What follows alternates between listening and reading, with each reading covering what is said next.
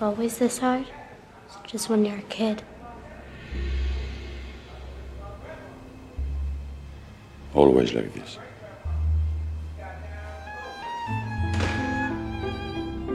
十二岁，他用一个想努力挣脱孤独的半青少女，让人记住了一个叫玛蒂尔达的萝莉。二十四岁，他剃掉了一头长发，以光头造型出演了《V 字仇杀队》里被百般凌辱的伊芙。二十九岁，他在《黑天鹅》里的偏执诡诈与自我毁灭，为他带来第一座奥斯卡最佳女主的奖杯。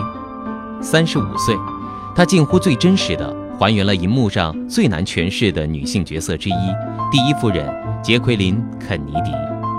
娜塔莉·波特曼，一个成长为无数女性与女明星都想要去临摹的女演员。本期节目，我们就来聊聊《第一夫人》这部具有传奇性质的女性大片。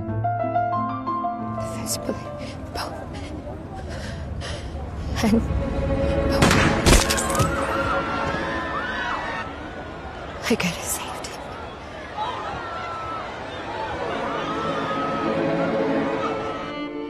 一九六三年十一月二十二日十二点三十分，在达拉斯市，肯尼迪乘坐一辆敞篷汽车游见市民的途中，被埋伏的枪手击中了颈部和头部，倒在了妻子杰奎琳·肯尼迪的怀中，最终不治而亡。遇刺事件后，该以什么样的方式让肯尼迪被世人铭记？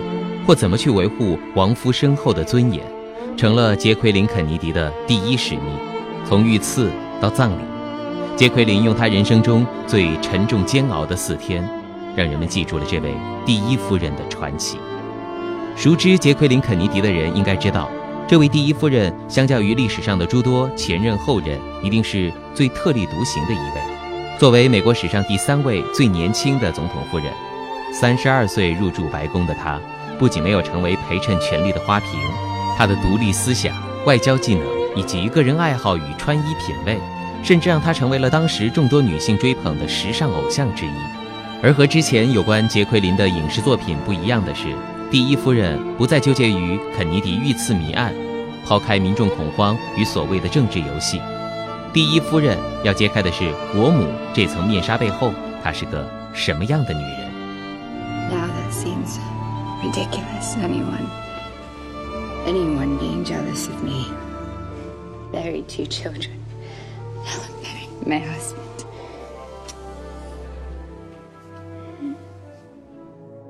嫁得好，不一定过得好。杰奎琳与肯尼迪的婚姻生活并不美满，至少不像表面那样幸福。且不谈肯尼迪那些桃色花边新闻，最出名的莫过于肯尼迪与梦露的情史，甚至有传闻说。肯尼迪为梦露在白宫底下修建了一条进出密道。杰奎琳的两个孩子，一个死于腹中，一个出生三十九小时后夭折。对于肯尼迪，他更是坦言，很少在一起过夜，连遇刺的前一晚。直至肯尼迪遇刺，面对媒体与政治游戏，让所有人都吃惊的是，这个被严重精神重创的女人，你从她的眼神和表情中读不到一丝蜷缩的情绪。就好比她坚持穿着那条被肯尼迪的脑浆侵染了二十四小时的裙子，对着刚替换自己的第一夫人说：“我得让他们知道他们干了什么。”就好比所有人都反对，她也要坚持陪着灵柩游街。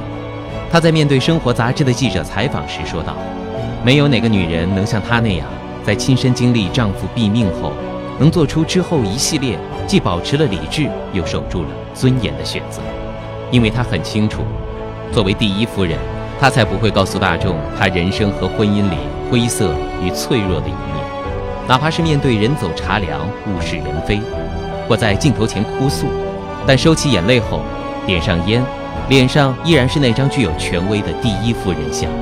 他不但要让世人记住肯尼迪的丰功伟绩，更要让人记得，他在经历这一切毁天灭地的灾难后，依然能保持住体面与强大。that night before we moved the casket to the Capitol, do you know what I wrote? That I wanted to die. I understand. Do you? I do. unless you're asking my permission. No, only crass, self indulgent people kill themselves. No, I was just hoping that if I walked down the street next to Jack's body, maybe someone would be kind enough to do it for me. In front of the whole world. Famous life, famous death. But I never wanted fame.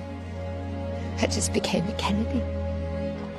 第一夫人和娜塔莉·波特曼以往的作品不同， 题材本身削去了波特曼身上的个人属性，同时也因为这原因，波特曼这次贡献的并不像《黑天鹅》里那般耀人的演技，而是一次以假乱真的人物还原。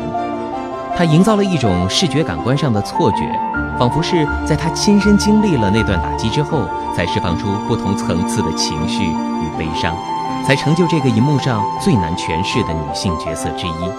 或许。这是波特曼演艺生涯里最不波特曼的一次演绎，但一定是最接近真实的第一夫人的诠释。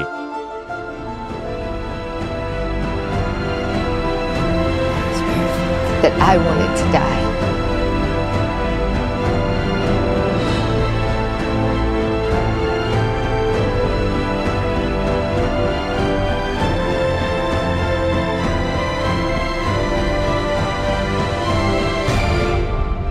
Knows my story. 本期节目就到这里了。扫描这个骚气的二维码，关注电影纵贯线公众号，回复关键词就能获取本期片单。关于电影的话题和问题都可以电影纵贯线官微，还有不定时的免费电影票和周边放送。记得认准这个霸气的头像哦。